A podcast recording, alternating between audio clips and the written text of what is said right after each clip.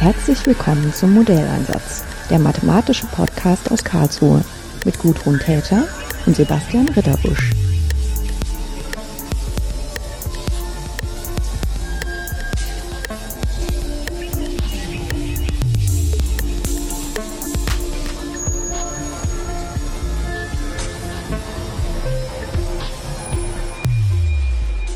Ich bin heute in Berlin und zwar in der Urania. Und ich sitze hier zusammen mit Niki Verkauterin. Sie hatte den Vorschlag, dass wir uns hier in der Urania treffen. Und zwar, äh, ja, aus einem ganz bestimmten Grund. Hier gibt es gerade ein Festival, hast du erzählt. Ja, das ist das äh, Banff Mountain Film Festival. Ja, welchen Bezug hast du denn zu dem äh, Banff Festival?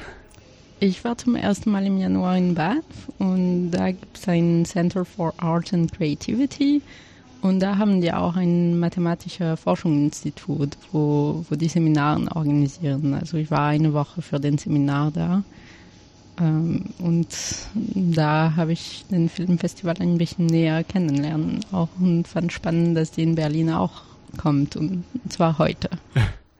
Ja, Banff liegt ja nicht in Europa, sondern in... In Kanada. Ach, Kanada. Weit weg.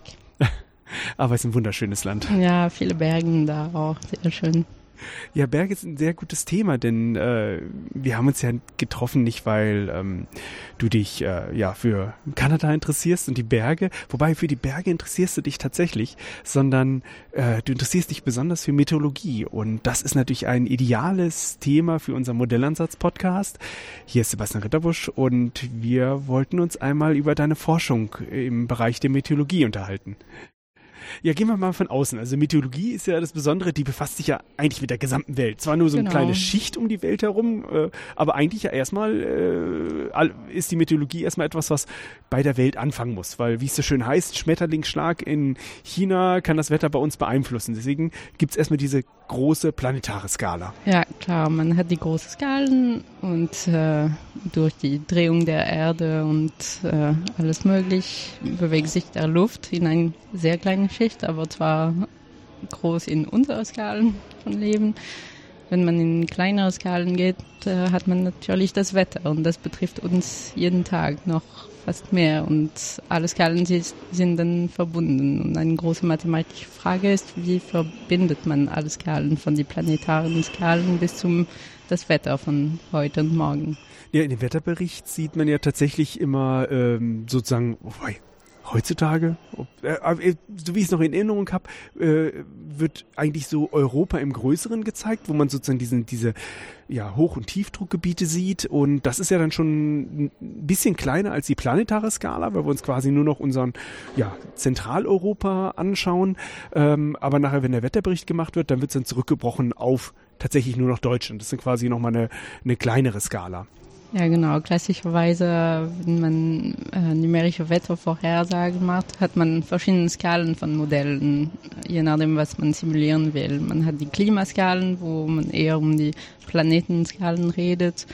Und da geht man nicht so viel in die Detail rum und das ist okay. Man macht Parametrisierung für alles, was in die kleinere Skalen sind von planetaren Skalen. Ähm, Ja, mhm, dann gibt's immer so Interface-Probleme. Das heißt, ich versuche Genau. es dann immer mehr zu detaillieren. Da gibt's wahrscheinlich, Genau. ich glaube, das, das Kosmos-Modell gibt es. Cosmo, ja. äh, Cosmo, genau. Das Da ist genau diese deutsche Vorhersagemodell benutzt und die geht äh, in Auflösung zum 2-3 Kilometer jetzt. Genau. Also das heißt, ein Punkt ist, betrifft 2-3 Kilometer Umgebung. Ja, wir haben uns da äh, bei der, bei der Podcast-Folge zur Simulation im Stadtmodell damit beschäftigt und da haben wir auch angenommen, wir nehmen dieses Cosmo-Modell als äh, Randdaten zur Windinformation und dann kann man halt runterrechnen, wie sich so ein Wind im Stadtbereich äh, verhält. Genau, da hat man das ja dann tatsächlich mal so äh, heruntergebrochen. Und du arbeitest tatsächlich auf der, ja, auf einer sehr unteren Skala. Äh, Genau, ich mache ein bisschen das Gegenteil. Ich fange an mit Beobachtungen, die turbulente Beobachtungen sind. Also das heißt, ich messe klassischerweise Windgeschwindigkeit in drei Dimensionen und zwar 20 Mal pro Sekunde. Und davon versuche ich zu sagen, was in diese zwei, drei Kilometer, die in einem Wettermodell nur ein Punkt sind, passiert. 20 Mal pro Sekunde, da bist du ja eigentlich äh, fast schon im Infraschallbereich. Also in die turbulente Bereich. Okay, aber ich meine jetzt so, wenn, wenn ich was mit 20 Hertz aufnehme, das kann, naja, ich will jetzt aber nicht sagen, dass man das hören. Messt, messt, ja. Nein, ich meine, ich wollte jetzt nicht sagen, dass man das schon hören kann, aber wenn da jemand mit einem lauten Lautsprecher vorbeifährt, das könnte dann schon die Turbulenzen beeinflussen. Ja. Wir messen tatsächlich mit Akustischsensor. Also man Mhm. schickt tatsächlich einen äh, Ultrasound und äh, durch die Reflexion kann man die, die Störungen von das Windfeld berechnen. Das heißt, Ultraschall, äh, ich nehme an, dass irgendwas äh, in der Luft reflektiert. Genau, Partikel. Ach, ach, gibt der, immer Staub. Partikel ah, okay. Luft. Mhm. Und äh, je nachdem, wie schnell die Antwort kommt, äh, weiß ich, wie weit das Partikel weg war. Und ähm, wenn sich das Partikel bewegt, habe ich sowas wie einen Doppler-Effekt. Genau. Und das kann, das kann man tatsächlich sehr gerichtet tun. Ja, man hat einen Sensor und die hat drei Paaren von ähm, ähm, Sender, Receiver, die die Ultraschallen schicken und erwarten. Und durch die, die drei kann man, kann man messen, was in jeder Richtung passiert hat. Und man kann das bis zum 100 Mal pro Sekunde oder so machen. Moment, äh, von einer Stelle richtig in, in einer Richtung drei Sender und Empfänger. Genau, das, das ist ein Instrument mit wirklich drei Köpfen Mhm. im, äh, übereinander. Ja, ja. Also drei Pärchen sozusagen. Und Mhm. äh, jeder schickt ein, ein äh, Ultraschall zu den oberen. Und durch die drei Pärchen kann man in drei Dimensionen berechnen. Ach, man macht dann so auch eine so eine ähm, äh, Peilung in gewissem Maße. Also weil, weil ich nicht nur einen Empfänger habe, kann ich dann gleichzeitig auch äh, sozusagen die Entfernung zu den anderen bestimmen. Genau. Und, Und deswegen dann dreidimensionell. Ah, ah, ach so, aber wenn die dann in einer Linie sind, äh, kann ich ja außerhalb, also sind die ja Die sind nicht in einer Ah. Linie, die sind eher in ein Dreieck. Ja, Dreieck sozusagen. Okay, okay. Zwei Dreiecke übereinander. Ah, okay, ja, dann das macht Sinn. Ja, ah, interessant. Und, diese Doppler-Technologie benutzt man auch mit Laser, um Mhm. ein bisschen höher in die Atmosphäre zu messen. Viel verschiedene. Man benutzt das überall für Beobachtung von turbulenter Strömungen. Ja, wie weit reicht so die ähm, Ultraschallmessung? Also äh, was für Also- Bereich kann man testen? Für die Messegeräte, die ich am meisten benutze, die heißen Sonic Anemometer auf Englisch. Da misst man in einem 20 Zentimeter Domain. Äh, also das heißt, diese Pärchen stehen 20 Zentimeter voneinander, also sehr klein. Und wie weit in, entfernt kann ich den Wind dann messen? Man steht auf einen Punkt und Ja. wartet, bis das Wind zum Instrument kommt. Okay. Und dadurch hat man jede Wirbel Ah, gemessen. ah, direkt vor dem Instrument wird dann gemessen. in die Instrument sozusagen. Ach, in die ins- Instrument steht auf Ah, einem Punkt und ah, das okay. Luft geht durch. Und weil man jede 20, äh, 20 Mal pro Sekunde Mhm. Windgeschwindigkeit in drei Dimensionen berechnet, also messt, Ja. man wartet und kriegt so jede Wirbel. Ah, weil ja, man jeden mhm. Punkt Wind in 3D, also in der Zeit, man hat dann eine Zeitreihe von dreidimensioneller Windgeschwindigkeit. Ich, ich dachte immer, dass es, äh, dass die Geräte sozusagen nach vorne schauen, dass sie genau in der Mitte messen, wie so ein typisches, ja, die früheren Windmesser, das sind ja solche Schaufeln, die sich drehen, die können Mhm. Ja. aber nur eine Geschwindigkeit messen, die wissen nicht, woher es kommt, wohin es geht. Ähm, Nee, das stimmt. Und die beeinflussen natürlich auch den Wind. Die beeinflussen den Wind und die können nur Mittelwerte äh, messen, Ja. weil man muss warten, bi- bis das ein bisschen gedreht hat und dann weiß man, Mittelwerte von Windgeschwindigkeit ist so viel und natürlich nur eine Dimension. Man hat die Windvektoren nicht. Ja, ja. Durch die äh, Ultraschalen kann man die, die Vektoren auch messen. Ja, ähm, du hast selbst auch bei solchen Messungen mitgearbeitet in Genau. Zürich? Äh, in Lausanne. In Lausanne? Ja, an der PFL, da habe ich studiert und promoviert und Ja. so bin ich von der Mathematik zu die atmosphärische Strömung gegangen. Ein, mein Doktorvater hat mir gefragt, ob ich Skifahren wollte in den Bergen und das war zum Arbeiten. Also bin ich äh, zu meiner ersten Feldkampagne mit ihm gegangen und war sehr spannend, Turbulenz so zu messen. Ja, ich muss ja sagen, mich hat's ja auch äh, aus meteorologischen Gründen nach Karlsruhe verschlagen, weil als ich mich entscheiden musste, wo studiere ich denn jetzt Mathematik, mhm. da habe ich dann gemerkt, ja, in Karlsruhe, da ist ein Monat früher Frühlingsblüte als äh, im Weserbergland, wo ich herkomme. äh, und da war für mich klar, das ist die Sonne, da muss ich hin. So gesehen kann auch mal das Wetter muss auch angenehm und das Klima sein. beeinflussen. Mhm. Das Klima die Entscheidung beeinflussen. Genau. Ja, und da hast du dann selbst auch äh, mitgeholfen, dann die Aufbauten zu machen? Genau, ich war fünf Jahre jedes Winter da, äh, um ein bisschen Schnee weg von diesen Sorten zu nehmen oder das zu installieren. Es ist viel Material, dass man zu einem, in diesem Fall waren wir viel auf einen Gletscher äh, in die Bergen musste die ganze Material oben auf den Gletscher kriegen und die Instrumentmessstation äh, bauen. Das habe ich jedes Jahr mitgemacht. Ja, aber das ist ja irgendwie überraschend, dass du als Mathematikerin dann sagst, ich fange jetzt an, Messinstrumente zu bauen. Das war das. Äh, ich habe die nicht gebaut, ich habe mitgeholfen. Wir ja. waren eine Arbeitsgruppe mit vielen Feldarbeit und Feldarbeit mussten sich einander helfen, weil ganz allein schafft man nichts und wir waren immer die ganze Gruppe da. Mhm. Äh, trotzdem ist es aber dann ein, äh, eine zu, enge Zusammenarbeit mit, den, mit der Methodologie gewesen oder war es jetzt ein angewandtes mathematisches Institut, was sich speziell nur mit dieser Fragestellung befasst? Ja, für mein, also ich habe Mathe studiert, aber danach bin ich zum Umweltwissenschaft ah. gelandet für mhm. meine Promotion. Also das war in die Fakultät von Umweltwissenschaft, deswegen ich war die Theorie Theoretikerin in dieser Arbeitsgruppe. Okay, aber dann hast du trotzdem als Theoretikerin mit anfassen müssen. Genau. Ja, wie, wie, wie ist es dann so auf dem Gletscher? Also ich kenne, also ich bin mal, da glaub mal drüber gewandert, aber nicht jetzt mich da mal längere Zeit damit beschäftigt, wie also man hört ja immer nur, dass die Gletscher immer weiter zurückgehen. Ja, das, das stimmt. Das war in diesem Fall ein Flachgletscher, also nicht so ein, die nach unten geht und wo man wirklich merkt, dass es oben, oben, oben zieht, aber das wird dünner und dünner. Das mhm. kann man nicht so gut äh, beurteilen, wenn man so guckt, weil man sieht nicht, wie tief das Gletscher ist. Aber tatsächlich, das wird dünner und dünner. Aber ja, für unsere Feldarbeit war meistens kalt. Und ja, ja. Und wie lange habt ihr immer gebraucht, um dort äh, auf den Gletscher zu kommen? Und wie oft musstet ihr hingehen? Das, wir haben das sehr einfach gemacht. Wir haben einen Gletscher ausgewählt, die oben auf ein Skigebiet war. Das heißt, wir konnten mit die äh, Skilift da gehen. Es war nicht so kompliziert. Ja, das ist natürlich gut. Also wir gingen eher tagsüber. Zwei Tage war ich einmal, aber länger nicht. Ja, ja. Ja, ich glaube, gerade ist eine Filmvorstellung zu Ende ja. gegangen. Es ist gerade etwas lauter, aber ich hoffe, das wird äh, auf der Aufnahme dann auch zu ertragen sein. Ja, dann lass uns noch mal genauer äh, in deine Skala eintauchen. Also du befasst dich sozusagen mit dieser, äh, mit einer, ja, der Mikroskala, also mit lokalen Phänomenen und äh, ja, so ein Beispiel für so ein Phänomen, das vielleicht einige auch schon kennengelernt haben, ist ja so der, der Seewind ja. was regelmäßig oder Landwind, was regelmäßig auftritt.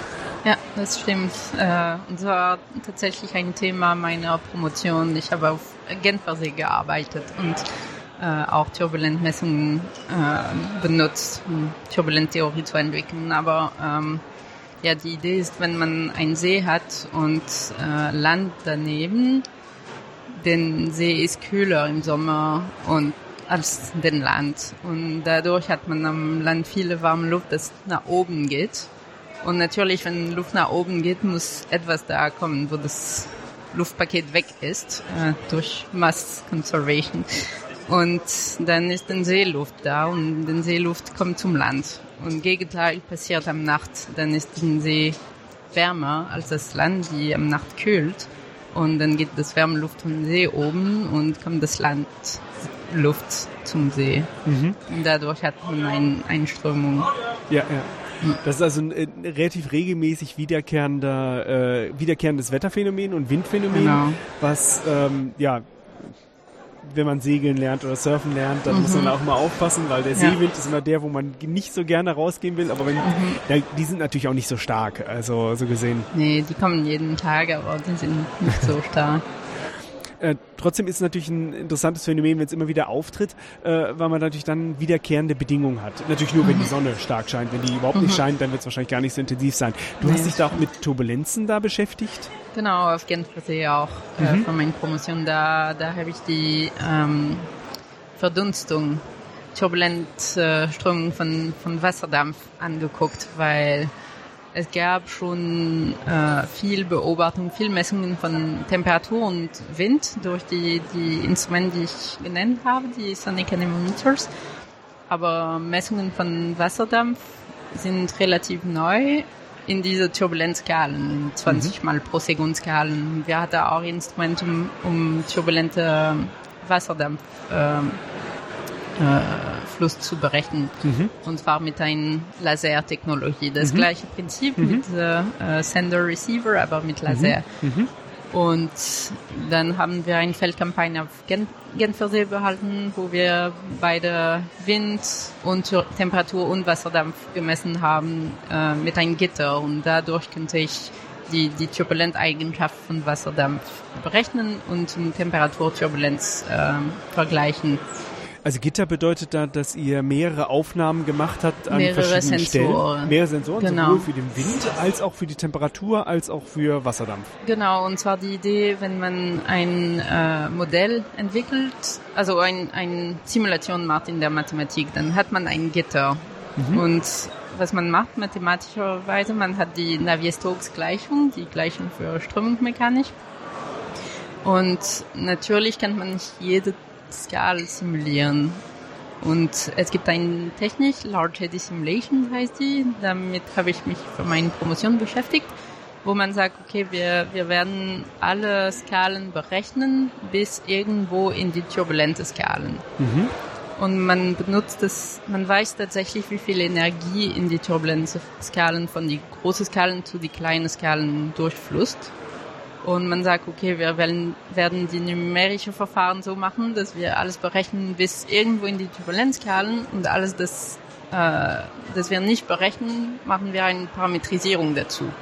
Und meine Frage war dann, wie wollen wir die Parametrisierung machen, dass die Energie austauscht zwischen die kleinen Skalen, die wir nicht simulieren, sondern nur parametrisieren und die großen Skalen, die wir in die Simulationverfahren auflösen, äh, dass, dass es richtig äh, modelliert wird.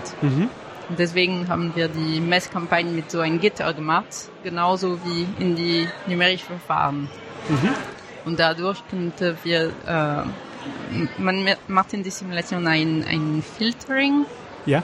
äh, von die, die Gleichungen, die Navier-Stokes-Gleichung. Das kann man auf die Messungen auch machen. Und dadurch kann man sagen, okay, die kleinen Skalen, die in die ähm, numerischen Verfahren nicht aufgelöst sein würde, haben wir gemessen und die haben so viel Energie, die haben so viel Austausch, Austausch mit die größeren Skalen. Man kann die Parametrisierung dann testen. Das war mein, mein Promotion. Also quasi so eine. Parameteridentifikation und gleichzeitig aber auch Validierung des Modells. Genau. Ja, äh, jetzt muss ich aber noch mal eine ganz einfache Frage stellen. Ja. Du hast es jetzt mehrfach genannt. Was ist diese Turbulenz eigentlich? Turbulenz äh, sind Wirbel im Luft.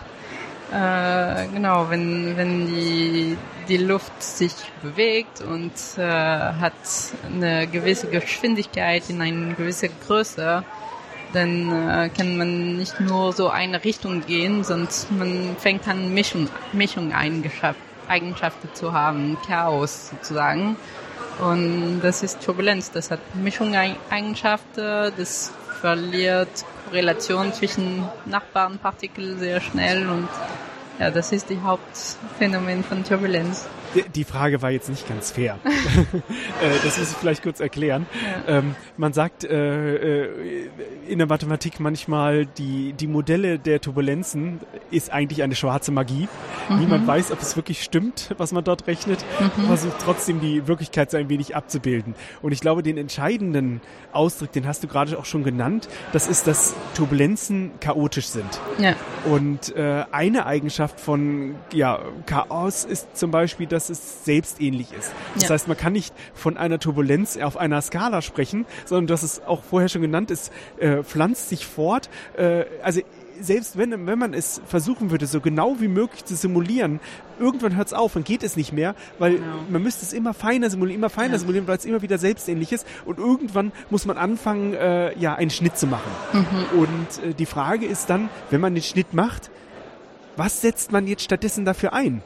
Der Ansatz, äh, den man dann äh, benutzt, ist, dass man sozusagen diese Energie auf die niedrigeren Skalen durch, äh, äh, ja, also die Turbulenzen durch einen Energiebegriff Genau. abbildet. Ja. Und dann wird natürlich auch diese Fragestellung, äh, wie, wie verteilt sich die Energie, wie, wie bewegt sich die Energie zwischen den Skalen natürlich äh, einmal auf der Seite des Modells elementar, aber auf der anderen Seite ist es natürlich auch etwas für die Anwendung, was sehr elementar ist, weil dieser Energiebegriff, der pflanzt sich immer dadurch, weil äh, einmal habe ich Wärme, ich habe Windenergie, ähm, und äh, Wasser wird bewegt. Das sind alle Dinge, wo die Energie äh, den ganz wichtigen Anteil spielen. Das heißt, bei allem, was du machst, läuft es immer wieder auf diese Turbulenzmodellierung hinaus. Ja, ja, auf jeden Fall. Genau. Aber dann lass uns nochmal ähm, noch mal einen Schritt wieder zurückgehen in die Anwendung. Ähm, du befasst dich ja jetzt äh, einmal mit dieser, ja, recht kleinen Skala. Äh, die zweite Frage ist aber dann natürlich auch, ähm, äh, das machst du ja nicht in beliebige Höhe, sondern du befasst dich auch mit einem sehr eng in der Höhe beschränkten Bereich. Ja, die Grenzschicht, sogenannte Grenzschicht. Und das ist tatsächlich, was von die Sonnenstrahlung jeden Tag beeinflusst wird. So wird das definiert. Das, Man hat die Land Erdeoberfläche und die Grenzschicht ist die Schicht, wo wir leben, also das Nächste zum Erdeoberfläche. Und die Sonnen wärmen die Landoberfläche. Dadurch kriegt man Luftpakete, die nach oben gehen, weil die wärmer werden und Warmluft will nach oben gehen. Und dadurch entsteht Turbulenz, Mischung. Und das geht bis zu einer gewissen Höhe. Äh, und das ist die Grenzschicht. Und dann am Nacht äh, hat man Kühlung von Landoberfläche, weil man hat keine Sonnenstrahlung mehr, die das alles warm macht. Und äh, die, die Höhe von dieser Schicht, wo man Turbulenz hat, geht dann runter. Und nächste Tag, wenn die Sonne wieder auftritt, kommt wieder dieser konvektive Luftpaket und wieder Turbulenz bis eine höhere ähm, Höhe. Und das, das ist immer die Grenzschicht. Also die evolviert Tag und Nacht und da, da arbeite ich. Im äh, dem Projekt zur Simul Luftsimulation und Stadtmodell, da haben wir ähm, uns eine Definition angesehen, die darüber behandelt hat, äh, darüber definiert wurde, ähm, in welchem Bereich sich das, Wind, das logarithmische Windprofil ausbildet. Ähm, da wurde das dann so beschrieben, dass am Erdboden selbst ist, äh, ja, sagt man, dass die Luft quasi steht, dass da eine Haftbedingung Ja. ist. Also die Luft wird nicht festgehalten, aber irgendwo muss es ja ganz nah am Boden Windstille sein. Ähm, und äh, wenn man sich dann äh, Modell bildet, wie kann sich nach ja bis zu einer bestimmten Höhe, wenn man annimmt, oben bewegt sich ein Luftfluid über einen hinweg, wann wird die Geschwindigkeit vom Luftfluid erreicht? Ähm, äh, sozusagen diesen Zwischenbereich, wo sich dieses Profil ausbildet, das ist dann ein logarithmisches Profil, das bezeichnet man dort als die äh, sozusagen die Grenzschicht, äh, in dem ähm, ja man sozusagen äh, im untersten Bereich äh, die Phänomene hat, die natürlich für uns, wie du gerade beschrieben hast, äh, unser Leben beeinflussen, aber was halt auch bestimmten Gesetzmäßigkeit folgt. Zumindestens wenn ja normale Eigenschaften da sind äh, im, im, im, im, ja in, in der Schichtung, sage ich jetzt mal.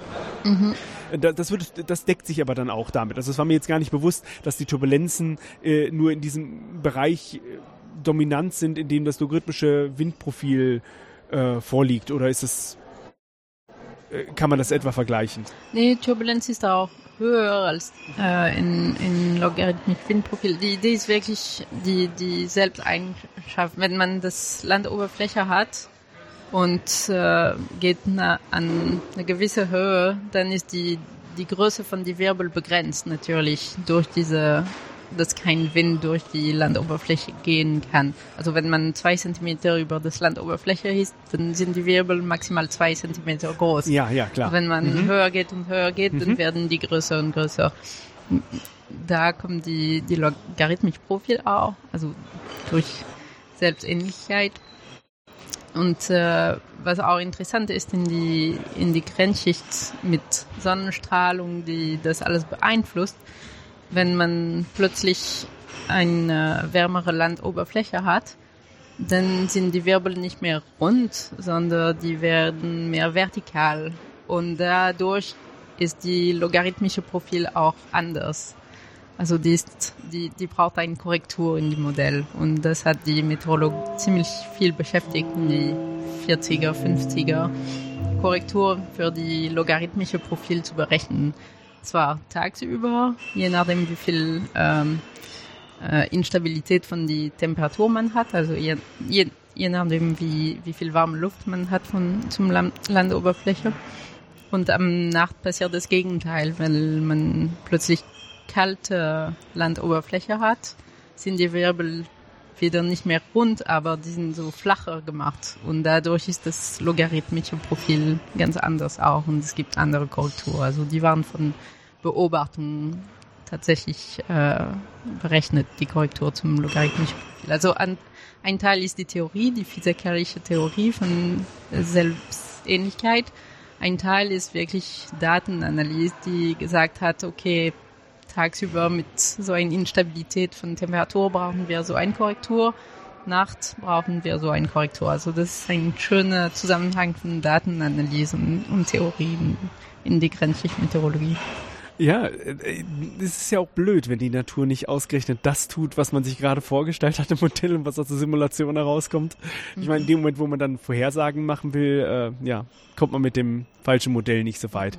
Äh, ich glaube auch, Ganz interessant ist natürlich das Thema auch bei der Frage, wie sich ähm, ja, Abgase verteilen. Ich glaube, da haben ja auch gerade äh, auch wiederum Turbulenzen eine wichtige Rolle, ähm, weil ja wahrscheinlich Stoffe mehr oder weniger verteilt werden, wenn es mehr oder weniger Turbulenzen gibt, oder? Ja, klar. Und äh, ich beschäftige mich ziemlich viel mit äh, Stabilgrenzschicht. Also mhm. wenn die kalte, äh, wenn das Landoberfläche kalt ist und dadurch hat man ein, eine Schichtung von der Temperatur Luftpaket. Die kalte Luft bleibt unter und dann hat man ein bisschen Wärme und so weiter bis eine gewisse Höhe. Und äh, so hat man eine Temperaturinversion, heißt das. Und im Winter typischerweise sieht man das, ähm, dass, dass die Luftverschmutzung da bleibt, wo die Inversion ist. Mhm. Und wenn das Gegenteil passiert, wenn die Landoberfläche dann warm wird, dann hat man viel mehr Turbulenz und dadurch geht die Luftverschmutzung weg. Also die bleibt irgendwo, aber die wird viel mehr ge gemischt. Ja, also der Normalfall ist ja, wenn man nach oben geht, dass es kälter wird. Ja, warum wird es eigentlich kälter? Ja, weil die Sonne nur am Landoberfläche äh, etwas wärmer macht. Aber ich meine, die, äh, der Druck nimmt ja auch nach oben ah, ab. ja, der Druck nimmt nach oben Also das rein, rein ja, aus ja. Gravitationszwecken nimmt der Druck nach oben. Also ja. worauf ich hinaus will, sind ja, es gibt ja die, Gas, die Gasgesetze. Genau. Und da kann ich ja, wenn ich ähm, mehr Druck habe, wird's wärmer. Mhm. Und wenn ich weniger Druck habe, ähm, äh, nee, jetzt muss man, nein, man hat weniger Druck. Ach Gott, Physik. ich hatte mir das noch überlegt.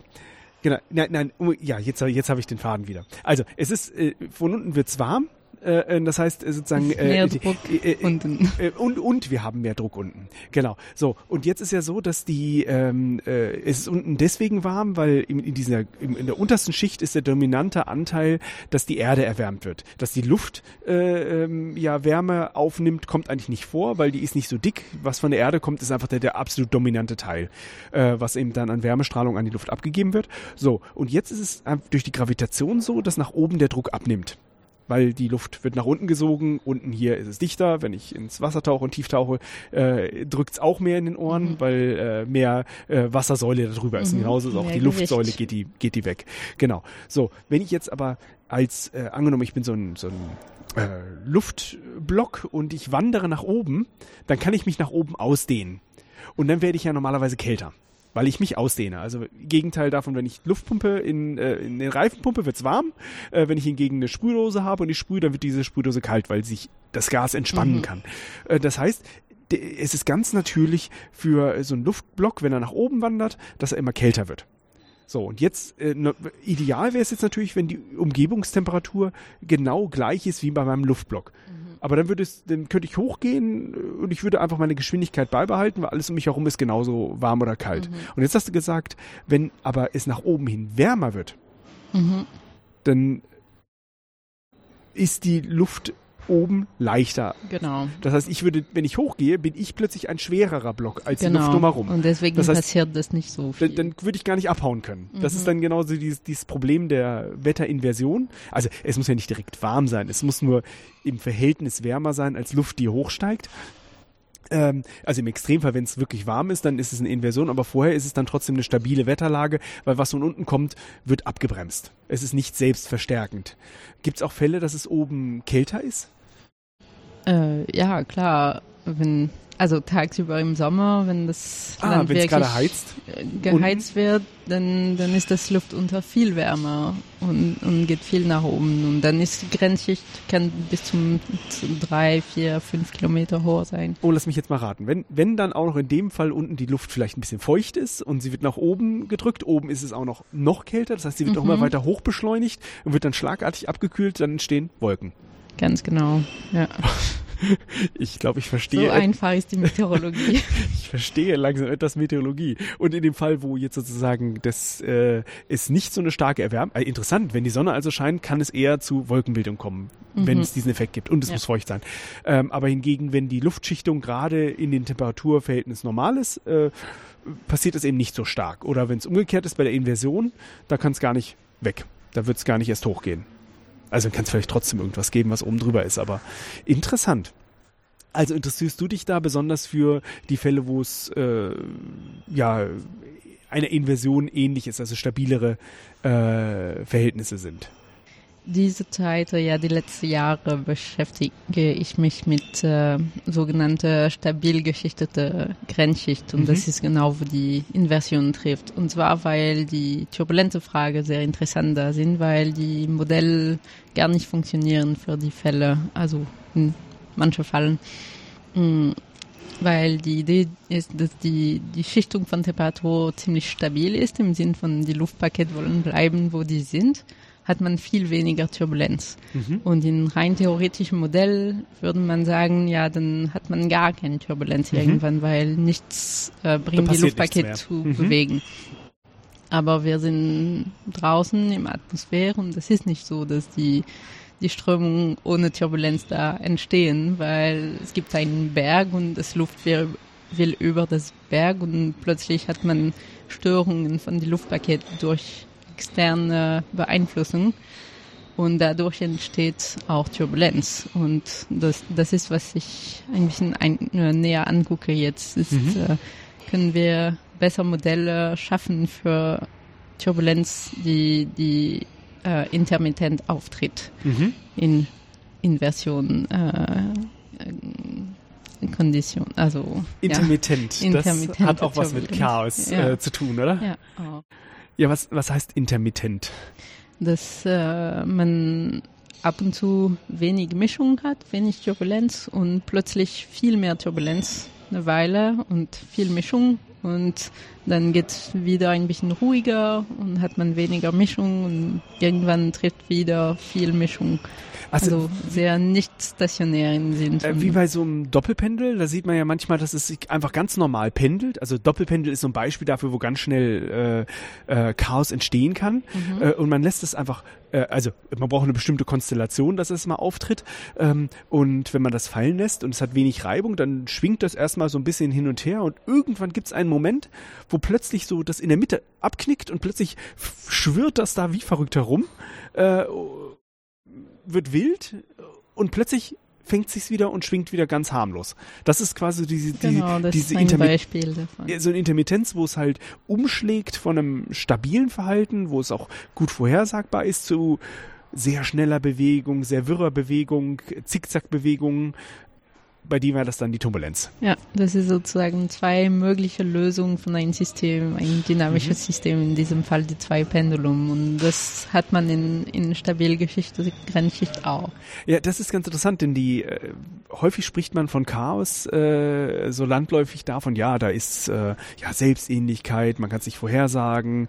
Ähm, tatsächlich in in der, tritt es in der Realität häufiger so auf, dass das nur eine Darstellungs- oder ein Zustand ist, in dem ein System sein kann. Äh, und tatsächlich können die Systeme gleichzeitig auch sehr stabil sein. Das heißt, man hat, ähm, man muss nicht den andauernden Zustand von Chaos haben, sondern etwas, was vorher sehr vorhersagbar erscheint, ist im nächsten Moment erst chaotisch. Das macht's für die Vorhersage nicht viel besser. Ähm, es sei denn, man wüsste, wann es tatsächlich umschlägt. Ja, das wäre natürlich praktisch.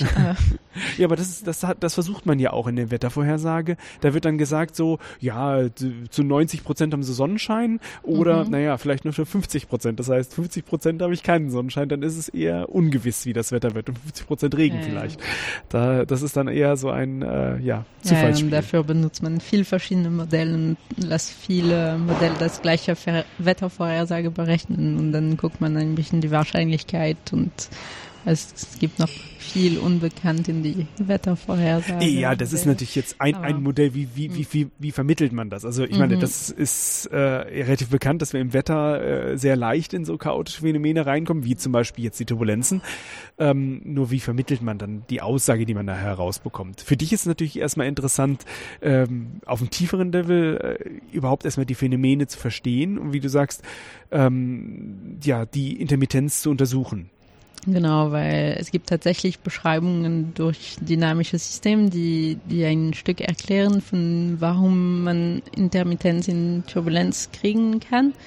Aber wenn man Beobachtungen guckt, passen die Theorie und die Beobachtung nicht ganz genau. Und mm, wenn Theorie sagt, äh, okay, es gibt, äh, man kann nicht dimensionelle Zahlen äh, definieren, die, die sagen, ähm, wie die Zusammenhang zwischen Windstörungen und Temperaturschichtung kommen. Ein, ein Nummer dafür heißt Richardson Number. Mhm. Das ist ein, ähm, zu, also man nimmt die, die Temperaturgradient und wie wir schon äh, erzählt haben, wenn man kalte Luft nach unten hat und wärmere Luft oben, da hat man einen Gradient, die so bleiben will. Und das, das äh, tötet das Turbulenz sozusagen. Das, das sagt, okay, bleib alles also Geschichte. Normal ist ein negativer Gradient nach oben. Äh, ja, also normal ist warm bis kalt, wenn man von genau, unten genau. Also nach der, der Gradient ist von äh, äh betrachtet ist Also normal, was heißt normal? Tagsüber. Am Nacht ist das Gegenteil. Man mhm. hat kalt unten und warm oben. Und das ist stabil. Da, da will man nicht zu viel Turbulenz haben. Mhm. Aber in dieser Richardson Number äh, vergleicht man die, die Temperaturgradient mit die Windscherung, also wie die Windgeschwindigkeit sich in die Vertikale ändern. Wieder zu diesem Logarithmisch-Profil. Durch die Logarithmisch-Profil hat man eine Scherung in die Vertikal und dadurch hat man Reibung. Mhm. Durch Reibung entsteht Turbulenz. Das heißt, diese Richardson Number guckt zusammen, wie viel Dämpfung von Turbulenz haben wir durch die Temperaturgradient und wie viel ähm, Reibung, äh, Beeinflussung von Turbulenz haben wir. Mhm. Das ist eine nicht-dimensionale Nummer. Mhm. Da, dadurch kann man sagen, ab einer gewissen Zahl sollten wir eigentlich keine Turbulenz mehr haben, weil das Windscherung ist zu klein. Und dann dominiert quasi der normale Auftrieb.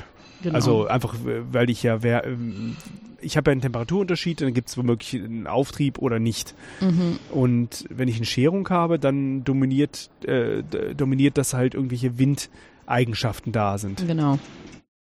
Ähm, und, ja. und, das heißt, mit der Theorie könnte man sagen, ab eine gewisse Werte für diese Richardson-Zahl sollte man eigentlich keine Turbulenz mehr haben. Aber wenn man keine Turbulenz mehr hat, kann das Wind dann schneller gehen und dadurch entsteht mehr äh, Reibung mhm. und dann mehr Einfluss für Turbulenz. Mhm. Aber das wird dann, das ist so ein, ein Kreis von was passiert mit dieser Temperaturgradient, die das Turbulenz wegnimmt und was passiert mit dieser Windacceleration, mhm. durch die kein Turbulenz mehr und das Wind kann schneller gehen mehr Reibung. Also das ist so ein Intermittenzkreis. Ja, äh, die kann man das auch interpretieren, wie viel Energie steckt in der Temperaturdifferenz drin, gegenüber wie viel Energie steckt in der Bewegung der Luft drin? Also so kann man das aussehen, potenziell ja. und genau. kinetisch? Genau. dann ist es ja auch wieder sozusagen, äh, merkt man auch wieder, dass es so eine Zahl, äh, so eine Maßzahl ist. Ich setze also die potenzielle Energie im Sinne äh, Temperaturgradient, mhm. ähm, der halt, ja, irgendwie bewegen kann, im Gegensatz dazu, dass ich kinetische Energie da habe, äh, in, ja, in Scherung hast du es genannt, erstmal in Luftbewegung generell, aber die ist ja nicht immer überall gleich, deswegen Scherung. Ähm, wenn ich die im Verhältnis setze, habe ich sozusagen eine Eigenschaft. wenn dann die kinetische Energie hoch ist, dann erwarten wir Turbulenz. Also klar, man könnte einmal sagen, dann muss Turbulenz entstehen oder sie ist schon da.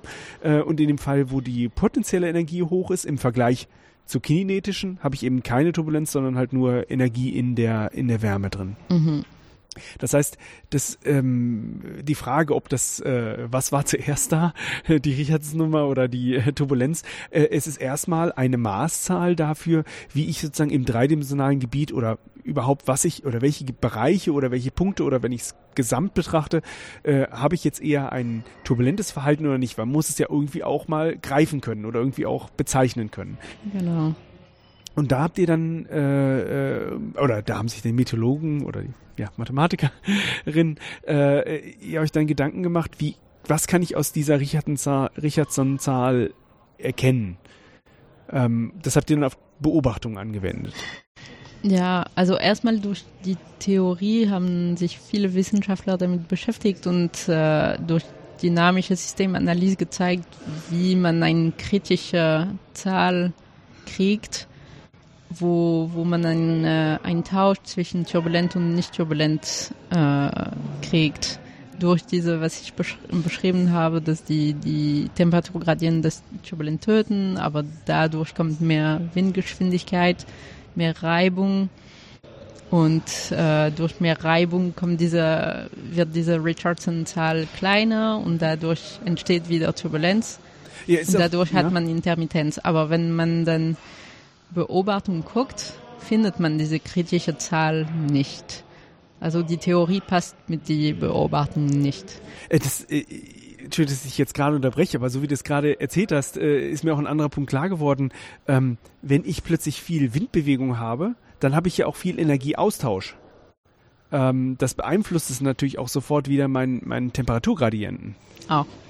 Also ja, mehr Mischung beeinflusst mhm. das Temperaturgradient. Alles ja, passt ja. zusammen. Ja, ja. Das ist ein dynamischer Zyklus. Ähm, äh, ich, ich kam gerade auf diesen, äh, wo du sagst, dynamischer Zyklus und die sich gegenseitig beeinflussenden Phänomene, dachte ich gerade an dieses äh, Räuber-Beute-Modell, äh, Volterra. Äh, ich habe mehr Wölfe, dann gibt es weniger Hasen. Wenn es weniger Hasen gibt, dann sind es weniger Wölfe. Äh, also man kann eigentlich dann sofort so ein Gleiche Zustandsdiagramm mhm. aufzeichnen. Und das ist ja auch etwas, was jetzt zum Beispiel beim Räuber-Beute-Modell sehr stabil ist. Äh, es wird sich, äh, also im Modell wird sich dann immer so ein Kreislauf einstellen. Ähm, und so, so ein Zustandsdiagramm könnte man ja dann auch ja im Fall der Mythologie zeichnen. Und da sagst du, dass das nicht ganz so ausgegangen ist, wie man sich das erhofft hat.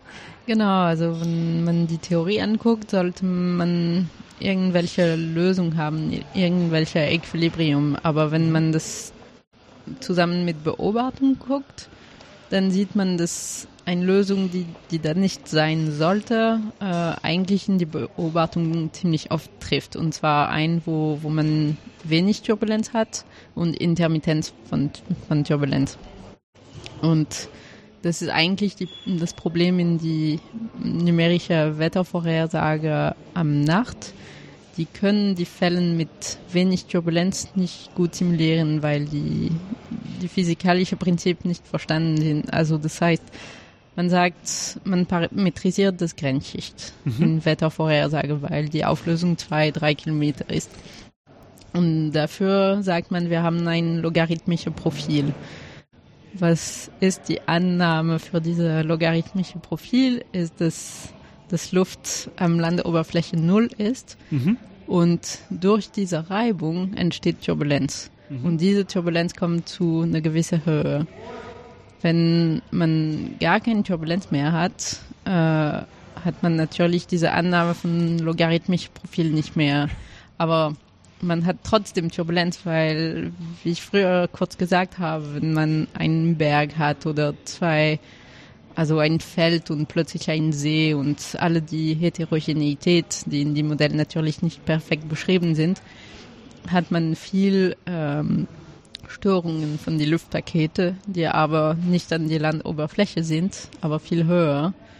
Und dadurch hat man externe Beeinflussung von Turbulenz, die aber nicht direkt am Landoberfläche sind, aber viel höher.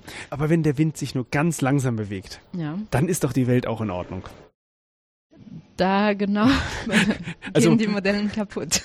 nee, ich wollte jetzt gerade äh, tatsächlich, ja. nee, woran ich jetzt gerade dachte, ist, ähm, äh, in der Fluidsimulation ist ja immer so, wenn man es nicht kompliziert haben will, dann macht man entweder ganz langsame Fluidgeschwindigkeiten oder eine ganz, ganz dicke Flüssigkeit wie Honig äh, oder man, man simuliert es in einem riesengroßen Bereich.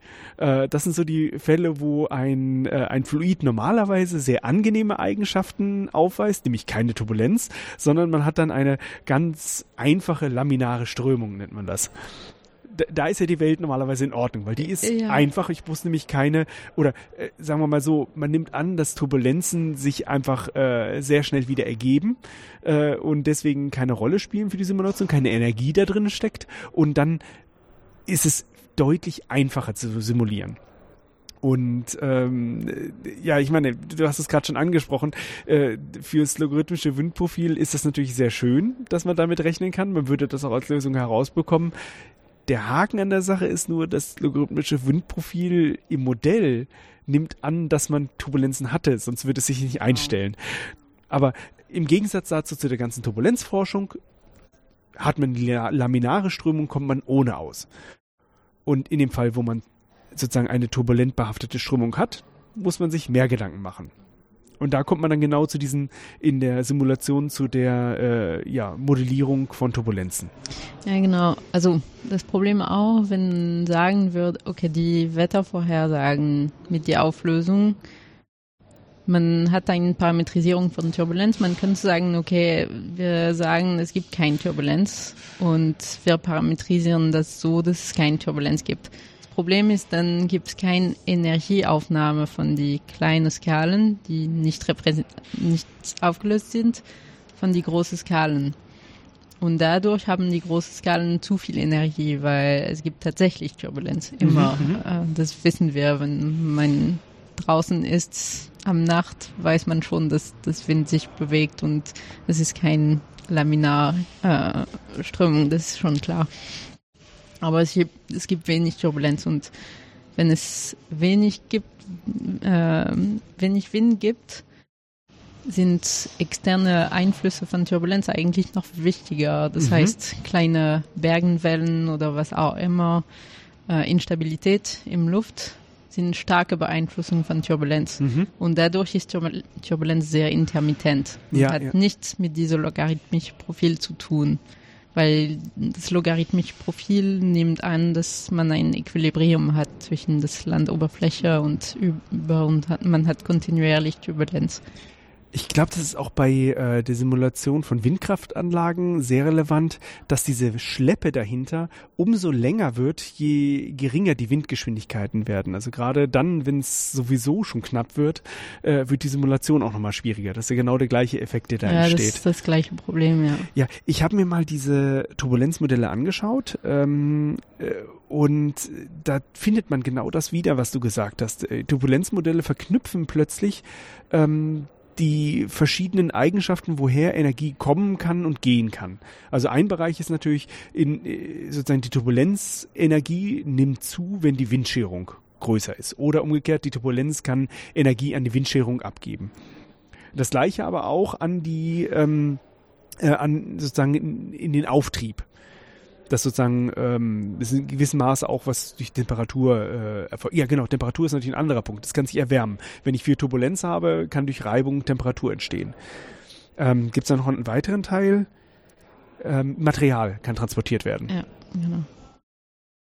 Und, Und Dissipation. Es gibt durch die, die Kaskade von mhm. Turbulenz, mhm. durch die Wirbel, die Wirbel eigentlich verbrechen sich in kleineren, kleiner Wirbel. Dadurch mhm. gibt es Dissipation von Energie. Mhm. Äh, das ist dann genau dann auch Wärmeerzeugung, die dann da entsteht, oder? Äh, ja. Am äh, Ende. Ja. Aber äh, man muss jetzt nochmal sagen, äh, dass es, wenn, wenn man dann so ein Modell hat, was sich ins, immer wieder nach unten verkleinert, dann kann man das ja normalerweise recht, also man, man simul simuliert nur bis zu einer bestimmten Größe und ab dann nimmt man alle kleineren Modelle mit äh, oder kleineren Wirbel mit ins Modell auf. Das heißt, man macht seine Modellierung bis zu einer bestimmten Größe. Man kann ja auch, wenn man verschiedene Phänomene untersucht, äh, die natürlich auch in verschiedenen Skalen nachher dann auch modellieren, die Wirbel, aber man würde halt ab einer bestimmten Skala alles drunter dann in sein Modell mit hineinnehmen. Das heißt, was dort an Antizipationen passiert, gilt auch für, all, für, für die jetzige Skala und alle drunter. Ja, genau. Genau, und da hast du dich dann damit befasst und hast gesagt, an der Stelle möchte ich das Modell noch erweitern. Genau, weil äh, in diese Fälle, was wir besprochen haben, wo es wenig Turbulenz gibt äh, und wenig Wind, dann merkt man in dem Modell, dass die, die Dissipation-Teil zu klein ist, was vorher gesagt ist. Und was die vor numerische Wettervorhersagen machen, ist, äh, die, die geben extra Dissipation in die Modelle rein. Mhm. Ab einer gewissen Richardson-Zahl tatsächlich, weil sonst würde ähm, zu wenig Energie von den größeren Skalen, die sogenannten synoptische Skalen, die die großskalige Wetter ähm, kontrollieren, würde zu wenig Energie von der Turbulenz weggenommen durch die Profil, die von Richardson-Zahlen mhm. parametrisiert sind. Deswegen haben die Meteorologen gesagt, hm, passt nicht, dann müssen wir mehr Dissipation in dem Modell haben. Aber dadurch ist die Grenzschicht schlecht repräsentiert und die Temperatur, wo, wo wir sind, zwei Meter, zehn Meter von der Landoberfläche, sind falsch. Und dadurch sind auch die Inversionen falsch repräsentiert, die Nebel, äh, was alles für Aviation oder für wie heißt das, Frost äh, für Agrikultur, Landwirtschaft mhm. ziemlich wichtig sind. Das können wir schlecht repräsentieren. Aber dafür haben wir die Großskalen gut repräsentiert. Also die Idee, die ich mit meinen Kollegen haben, ist zu sagen, okay, wir wollen diese Extradissipation in die Modelle reinbringen, aber das ein bisschen schlauer machen. Was jetzt gemacht ist, ist, man sagt, wir brauchen extra Dissipation, wir geben extra Dissipation rein. Das ist das gleiche am ganzen Nacht und überall ungefähr. Ziemlich homogen verteilt. Was wir machen wollen, ist durch Datenanalyse gucken, wie intermittent, intermittent das Turbulenz ist und ein statistisches Modell entwickeln, das sagt, ja, wir werden extra Dissipation haben, aber nur ab und zu mit sehr intermittent Auffassung. Und das wäre dann mehr realistisch, hoffentlich.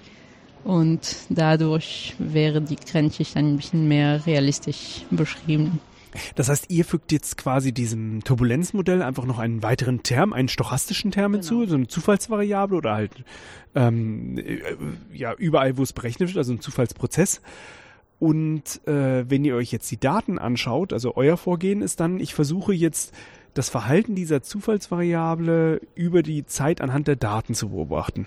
Genau, weil ich, ich habe in diesem Projekt bin ich mit einer physikalischen Hypothese reingekommen. Zwar, dass die äh, externe Beeinflussung, die ich genannt habe, durch Instabilität im Luft, durch Bergenwellen, durch Heterogenität in, in äh, Landoberfläche oder andere Transport von anderen Orten, dass äh, die Instabilität im Luft ein starker Einfluss von Turbulenz sind. Und äh, weil die nur ab und zu treffen, kommen die externen äh, Bewegungen, dadurch haben wir einen Zufallprozess von Turbulenz.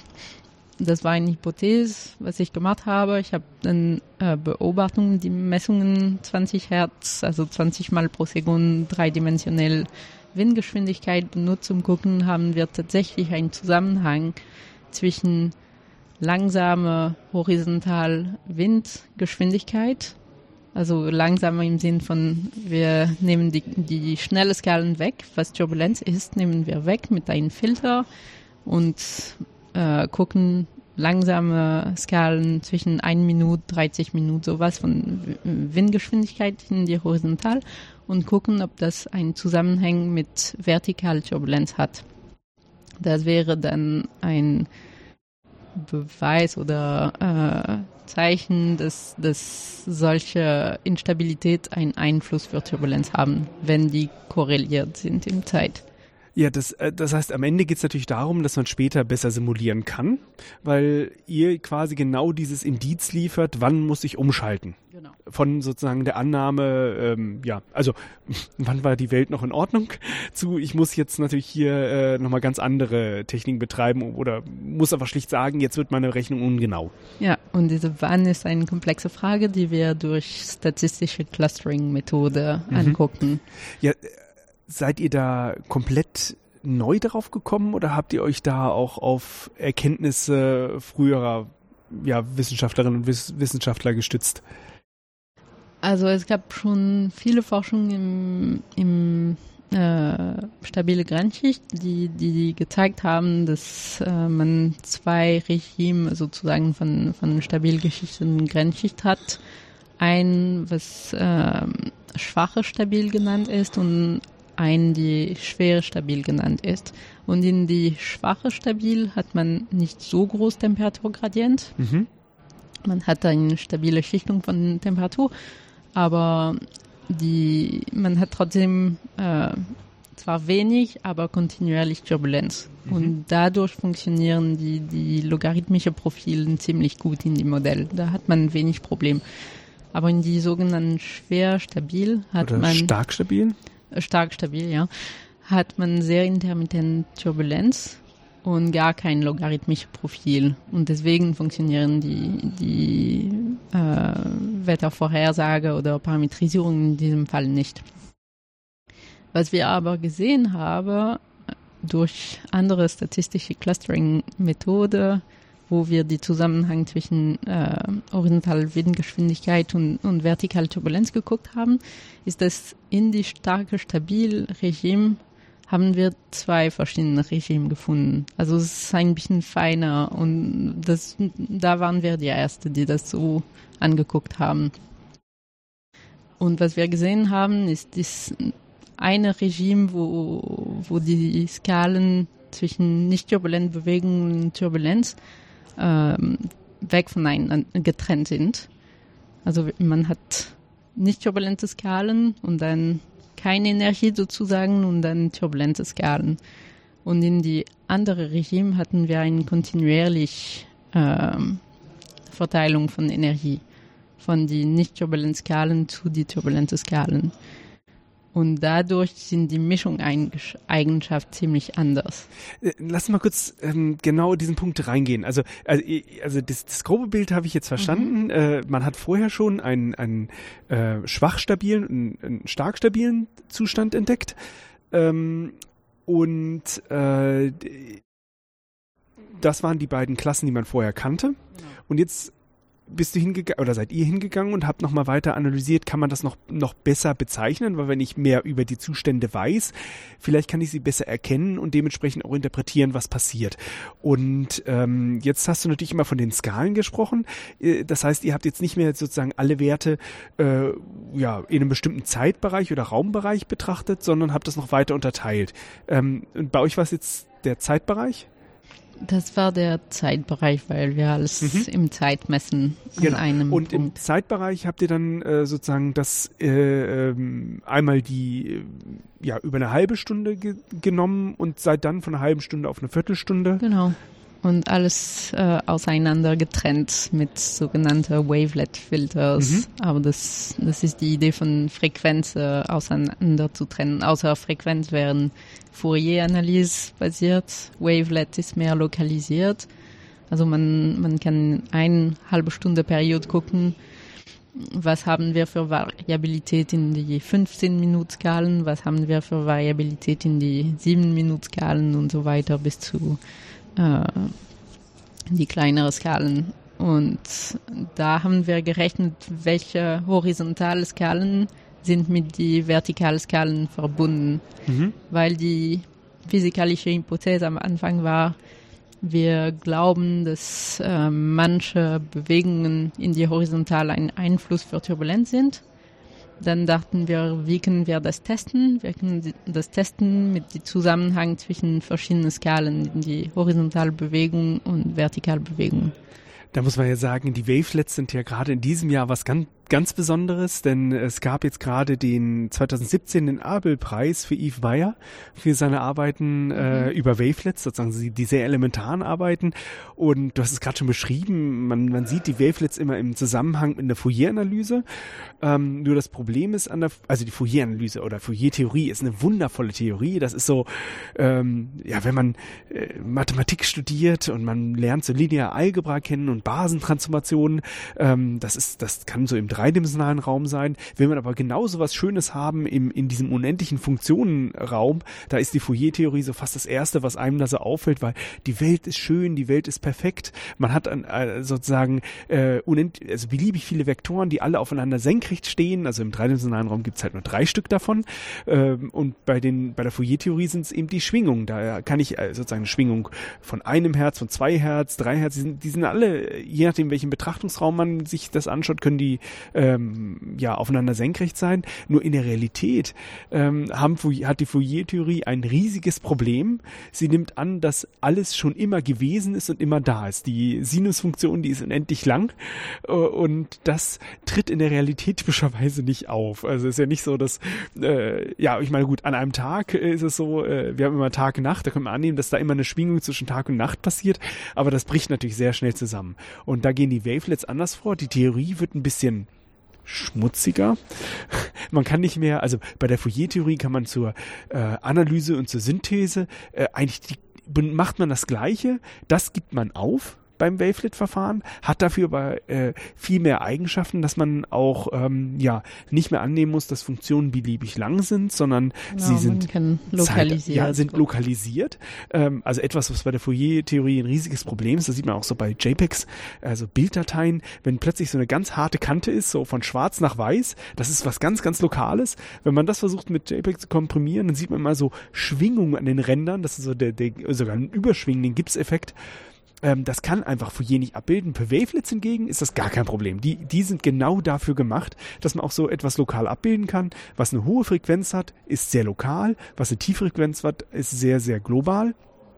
Und das Interessante ist, dass äh, man, ja, je nachdem, was für Wavelets man benutzt, man die auch sehr leicht abbilden kann. Weil was ihr gemacht habt, ist, dass man sozusagen, dass ihr einen Durchschnitt genommen habt von 30 Minuten. Das ist dann euer 30-Minuten-Wert gewesen. Davon gibt's genau einen.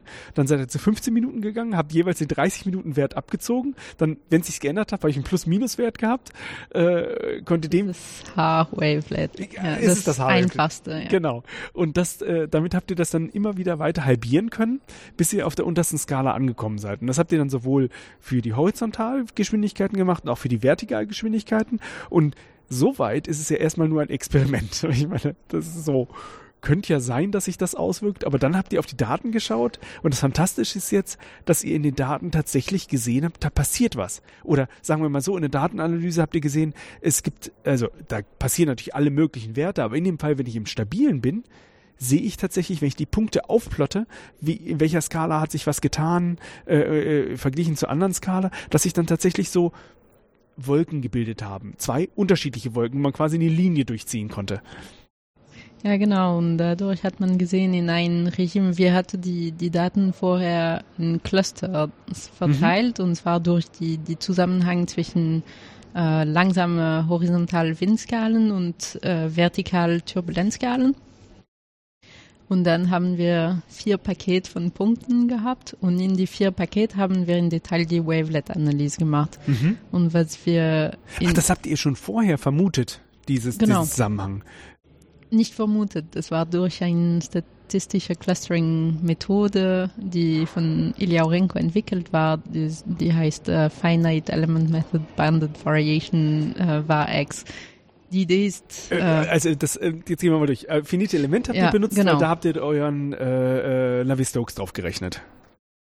Nicht mit Navier-Stokes zu, zu, tun. Das ist eine statistische Methode mhm. äh, und die Idee ist äh, zu sagen, dass man wollte Zeitreihenanalyse-Methode, mhm. äh, Clustering-Methoden mhm. entwickelt.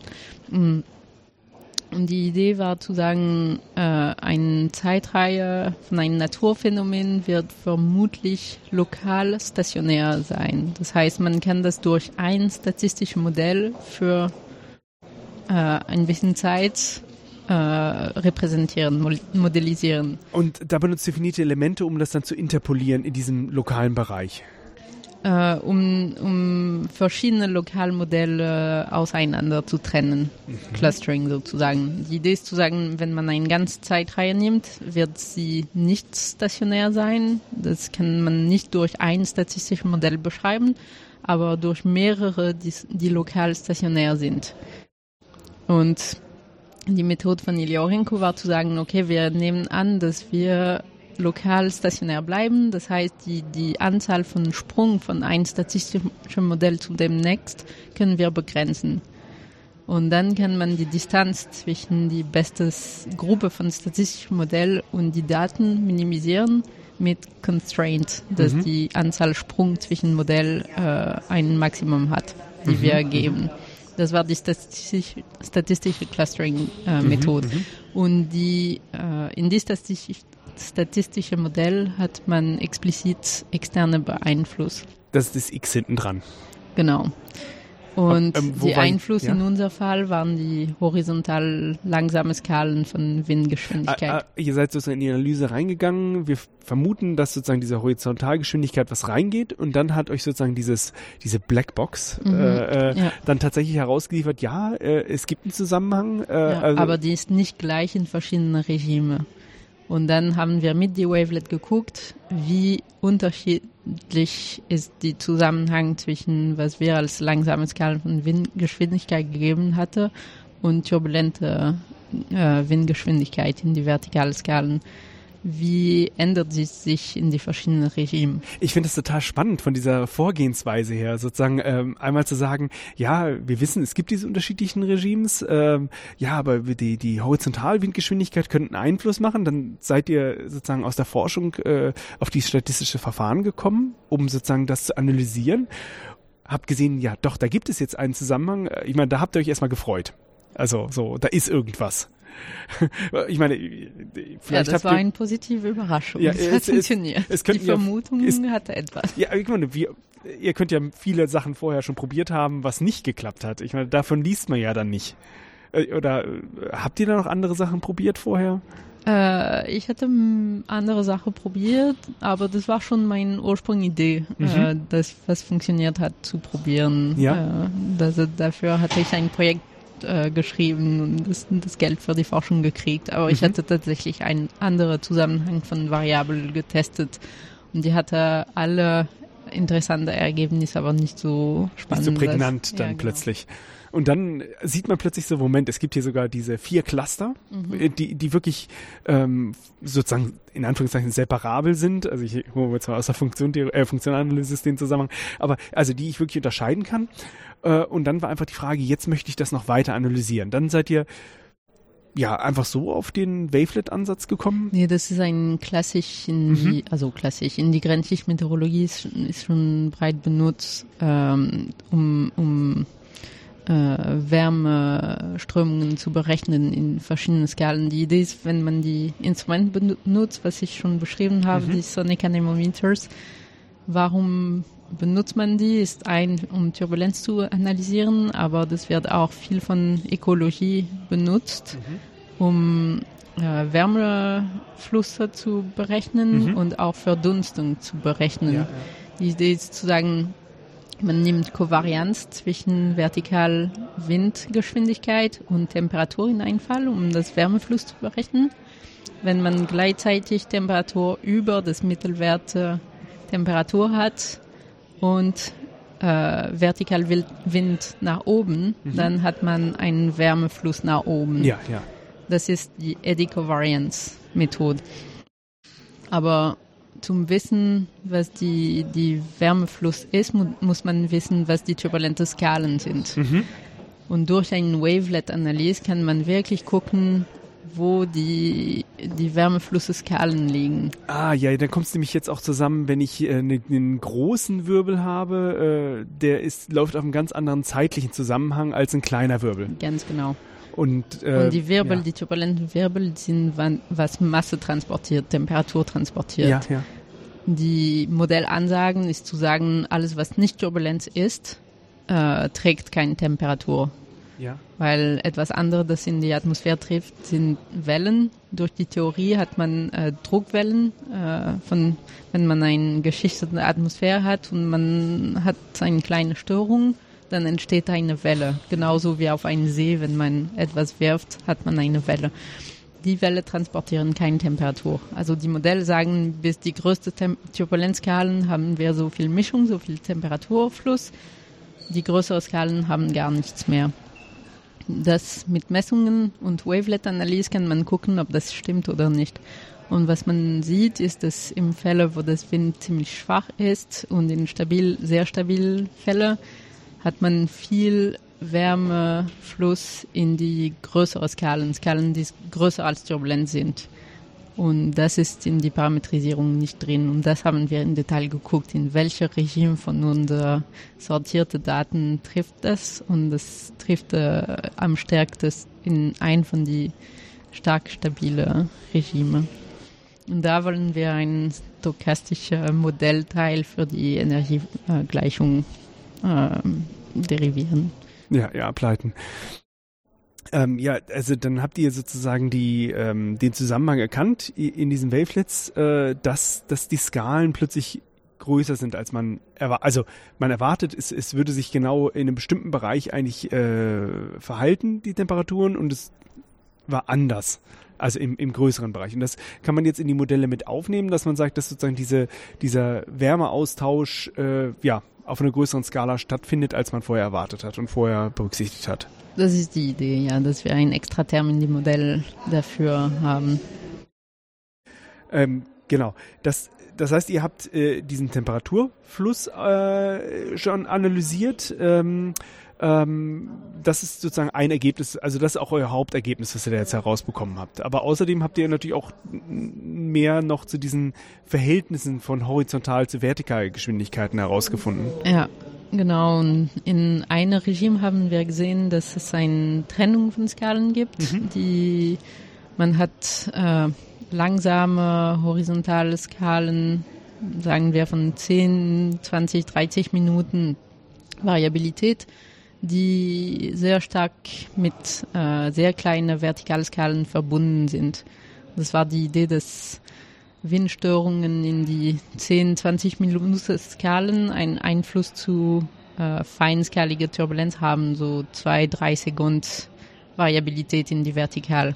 Es wäre zu sagen, man hat zum Beispiel eine Welle, die kommt mit einer Frequenz von 10 Minuten und wenn die Welle kommt, hat man eine lokale Windscherung und dadurch entsteht lokalisiert Turbulenz, aber die ist sehr feinskaligen. Ah, Das ist total interessant. Also äh, im Kopf habe ich jetzt gerade so äh, äh, so am Strand, äh, wie der Sand sich verhält. Also äh, vielleicht hat's ist es auch so ein ähnliches Verhalten, dass man plötzlich, der Wind geht drüber und dann gehen so ganz kleine äh, Wirbel auf dem Boden, die da entstehen. Ich meine, Das das ist, äh, das ist jetzt nun, ein- es könnte ein ähnliches Phänomen sein, weil der Sand sich ja dann auch wie der Wind bewegt, aber ähm, oben drüber sind es natürlich ganz, ganz andere Verhältnisse, äh, wie da etwas stattfindet. Ja, und da sehen wir kein dynamisch sozusagen in die Zwischenskalen, zwischen die 10 Minuten und die 2 Sekunden Skalen. Es gibt ein bisschen ein Loch von Aktivität. Mhm. In ein anderes Regime haben wir gesehen, dass die, die Skalen ein bisschen zueinander kommen, die, die Turbulenzskalen und die Nicht-Turbulenzskalen. Und die Idee war vermutlich, dass ähm, die, sagen wir, wieder 10 Minuten ähm, Variabilität in die Horizontal instabil werden und sich in Turbulenz verbrechen. Und dadurch hat man kontinuierlich Energie von den nicht- Nicht-Turbulenzskalen, die die größere Skalen Turbulenz beeinflussen und das bricht sich in kleiner und kleiner Skalen von Turbulenz. Eine Frage kurz zwischendurch, wenn du sagst über äh, kleine Skalen von Turbulenz, äh, du misst oder ihr messt ja in 20 Mal pro Sekunde. Ist das die kleinste Skala, in der ihr rechnet, oder fangt ihr erst ab einer bestimmten Höhe an und benutzt das unten nur als Datensicherheit? Äh, wir haben schon bis ja zweimal äh, 20, also äh, für die Wavelet-Methode mhm. muss man mindestens zwei Punkte haben. Ja, also 10 Hertz. Genau. Also ja. geht, geht wirklich von dieser halben Stunde, äh, also ähm, das ist ein, ein, 1000 äh, 1 durch 1800 Sekunde Herz mhm. oder äh, ja 1 durch Sekunde äh, runter zu 10 Hertz. Oh, da habt ihr verdammt viele Skalen. 15. 15 Skalen. Oh, tatsächlich. Ja. 15? 2 hoch 15. Ah ja, 32.768. Ja. Stimmt, ja, kommt hin. Interessant. Ähm, ja, trotzdem, also 15 mhm. Skalen. Ja, ja ist schon. Gut. Man, man kann schon etwas sehen.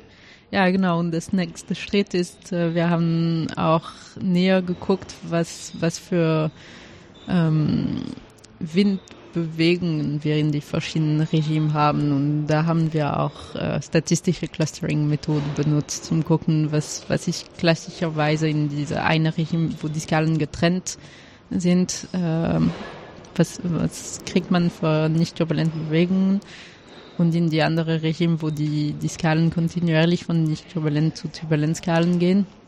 Da haben wir sehr anders nicht-turbulente Bewegungen beobachtet auch. Also man kann schon sehr viel von statistischer Analyse rauskriegen. Ja, das ist eigentlich sehr, sehr interessant, weil ich meine, eigentlich, äh, das hört sich jetzt irgendwie nach sehr viel Experimentalmeteorologie an, äh, aber die, die Experimentalmeteorologie wird erst dadurch möglich, dass ihr Modelle habt, dass ihr Berechnungsmethoden habt und Analysemethoden habt, die erstmal aus der Mathematik kommen, die ihr auch teilweise entwickelt habt, äh, wo ihr die, versucht, die richtigen Werkzeuge zu benutzen, um die Idee, die Horizontalgeschwindigkeit könnte mit der Generation, also mit der, mit der Erzeugung von Turbulenz was zu tun haben, dass, damit man das überhaupt fassen kann. Das heißt, es ist zwar experimentell, was ihr macht, oder da datengetrieben, aber im Grunde äh, benutzt ihr natürlich dafür wieder viele mathematische Theorie, um die überhaupt ja, Genau, deswegen bin ich wieder in einem Mathefachbereich beschäftigt. Also ja, du bist jetzt von der von der äh, ähm, ja von der Promotion im Experimentalphysik bist du dann wieder äh, direkt oder Experimentalmethodologie direkt wieder rübergegangen zur Mathematik. Arbeitest nicht so ganz direkt. direkt? Ich bin Geografin äh, eine Weile geworden, habe mit Ökologen gearbeitet. Genau. Auch über Meteorologie oder?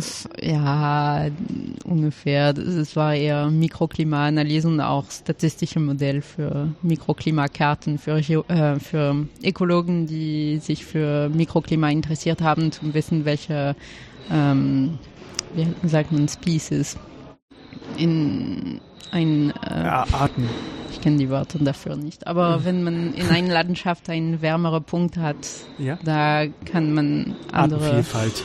Genau. Und da habe ich mich beschäftigt, Hilfe für die, die Karten von Mikroklima zu, zu liefern, sozusagen. Ja, ich bin ja persönlich auch immer der Meinung, dass man mit Mathematik sehr schnell in andere Bereiche hineingehen kann. Aber wenn ich das jetzt so höre, du bist von der Mathematik in die Meteorologie, in die Geologie. Geografie. Äh, Geografie, Entschuldigung, Geografie und dann wieder in die Mathematik gegangen. Das ist ja wirklich äh, äh, Hut ab. Das geht sogar noch weiter, als ich jetzt das eigentlich gedacht hätte. Also ich selbst habe mich, ich musste mich auch erstmal einarbeiten in die ganzen meteorologischen Begriffe, äh, dass wir uns hier auch gut unterhalten können. Ähm, deswegen finde ich das ganz erstaunlich. Gut, ähm, ihr habt mit eurer Methode jetzt sowohl diese Ergebnisse erhalten, wie man noch besser diese Regime äh, charakterisieren kann. Gleichzeitig habt ihr euch damit, ja, wie, wie wir es gerade beschrieben haben, ja auch ein äh, neues Werkzeug erschaffen, wie man überhaupt solche ja, Verhältnisse analysieren kann. Also das Werkzeug, die, die statistische Methode, die ich benutzt habe, existierte alle. Ich, mhm. ich habe die angewandt. Mhm. Und äh, der Zusammenhang von den verschiedenen Methoden ist neue Entwicklung, aber. Ja, ja. Und das, äh, also das hast du jetzt erstmal zentral tatsächlich auf die Daten vom Gletscher angewendet.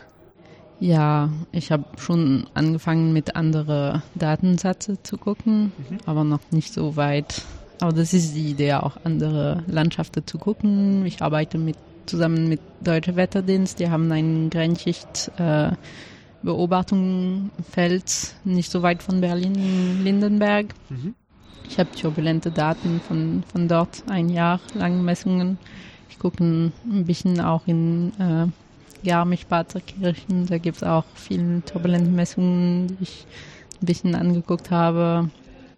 Haben die da auch so ein, äh, so ein Array aufgebaut, wie du das auf dem Gletscher beschrieben hast, oder? Ähm, nicht so, das sind eher ein, ein Messturm mit ein, also in Lindenberg, Deutsche Wetterdienst, die haben drei Messerhöhe, haben zwei Meter, 50 Meter, 90 Meter. Mhm.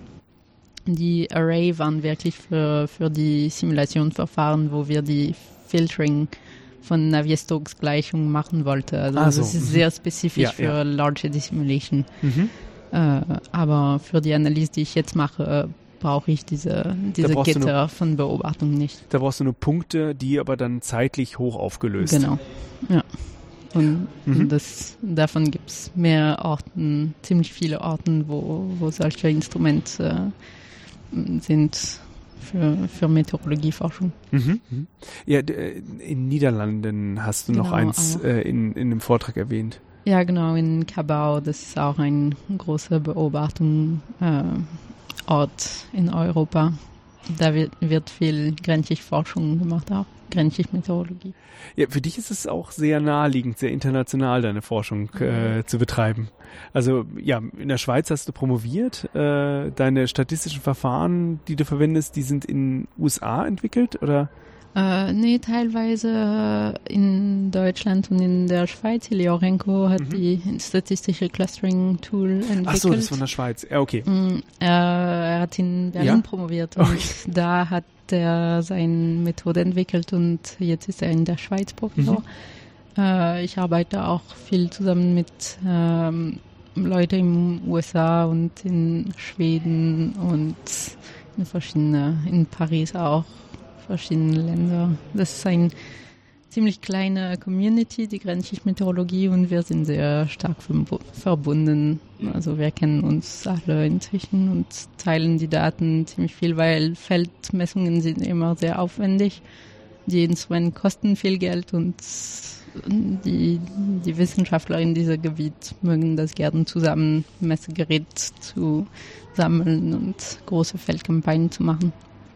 Ja, ich meine, es ist aber für uns alle natürlich sehr wichtig, äh, wenn, wenn es das Problem besteht, dass halt die äh, Wettermodelle gerade im lokalen Bereich nicht so genau sind, wie das aber, ich meine, man muss ganz, ganz klar sagen, die, wir, wir sind sehr gut in der Wettervorhersage für Durchschnittstemperaturen.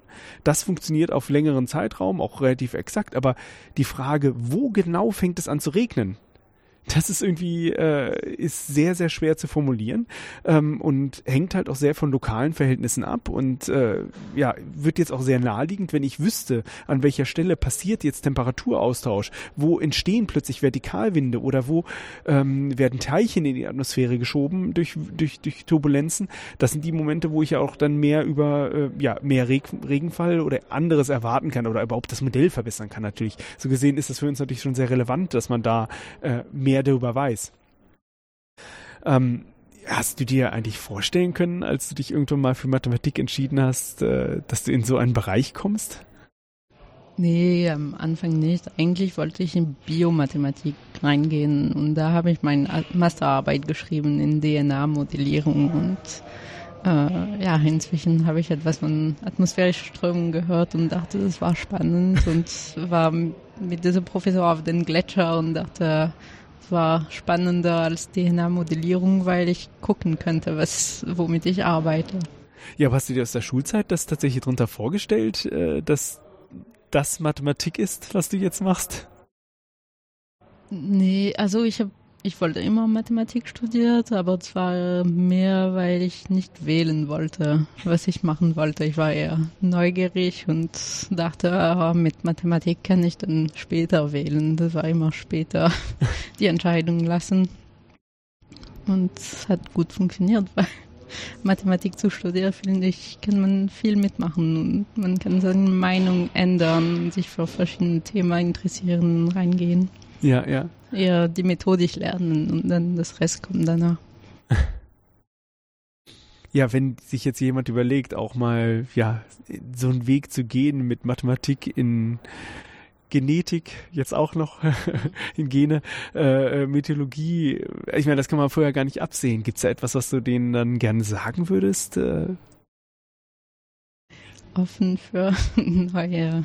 Ja, ich finde das jetzt erstaunlich. Ich hatte gar keine Ahnung, dass du dich äh, in so viele verschiedene Bereiche eingearbeitet hast und ja offensichtlich da auch äh, ja zu tollen Ergebnissen kommst. Ich meine, wie war denn jetzt das Feedback auf euer auf eure Ergebnisse ähm, von dieser Arbeit, also dass ihr die Regimes noch weiter äh, unterteilen konntet? Äh, es gibt Interesse dafür in die Meteorologie, äh, also Expertise, äh, weil die Nachtmodellierung von Grenzschicht ist schon seit lang, lange problematisch und äh, neue Methoden sind äh, willkommen sozusagen. Also ja, Meteorologen freuen sich auf neue Ideen dieser Thema, weil das Thema ein bisschen da liegt und niemand weiß, wie man das lösen kann. Und ich freue mich, dass du das mit Mathematik auch äh, ja, in die Meteorologie hineintragen konntest. Ja, Vicky, ich möchte mich ganz, ganz herzlich bei dir für das Gespräch bedanken und für diesen ganz äh, besonderen Einblick in die Mythologie der lokalen Wetterphänomene. Schön.